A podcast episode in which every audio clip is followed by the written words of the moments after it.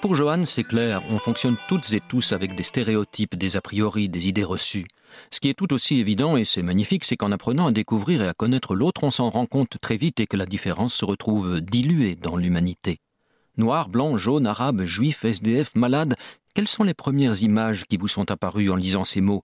Quelle forme, quels détails avaient-elles Ces questions vous rendront peut-être indifférents, mais pour la majorité des personnes, ces mots les amèneront tout de suite à des stéréotypes. Dans les médias, avec les amis, avec les amis, un peu partout, on parle beaucoup du racisme ou des préjugés qu'on aurait sur une personne de couleur noire, une personne aux yeux bridés. Je crois qu'il faut aussi savoir que sur moi, sur nous, femmes blanches, hommes blancs, existent aussi des stéréotypes et des idées reçues. Moi, par exemple, je suis blonde aux yeux bleus. Quelques-unes de mes amies, quelques-uns de mes amis m'ont révélé après quelque temps qu'ils et elles avaient eu au début peur de moi. Pourquoi cela? À cause de ma couleur de peau très blanche et de mes yeux transperçants. Le fait est que la première impression que je leur ai renvoyée n'était pas pour elles, pour eux, très rassurante. Mais tout cela s'est estompé rapidement après que nous ayons fait connaissance, après que nous nous soyons rencontrés. Pour cela, il faut donner un peu de sa personne et ça demande un minimum d'effort. Depuis toute petite, j'habite à la campagne. J'ai toujours côtoyé les mêmes personnes et la mixité était fort réduite.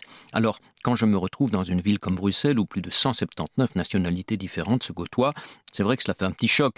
Lorsque l'on va dans un milieu comme celui du métro, on se dirige généralement davantage vers des personnes nous ressemblant que vers l'inconnu, vers l'inconnu. Je pense que c'est d'abord pour avoir une certaine forme de confort, de sécurité. Et puis, on aura également tendance à se faire des idées reçues, même très brèves, sur les personnes que l'on verra. Il est vrai que lorsque je vois une personne sans abri, vraisemblablement ivre, ou une personne d'une autre couleur, habillée en training avec un sac banane et une casquette à l'envers, je ne vais pas forcément m'asseoir à côté d'elle. Pourquoi, finalement? Peut-être parce que cela m'est inhabituel, ou encore à cause de mauvaises représentations assimilées via les médias, les films.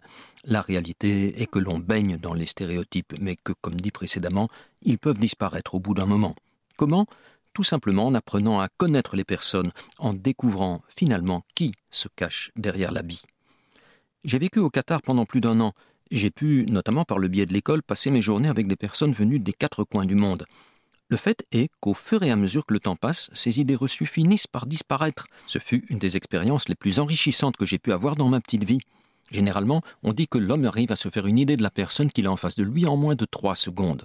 Pour ma part, je pense qu'il faut surtout essayer d'aller au-delà de ces trois secondes, d'accepter ces idées reçues qu'on reçoit, mais par la suite il faut essayer de connaître ces différentes personnes, ce qui nous permettra, à nous comme à eux, d'enrichir nos vies.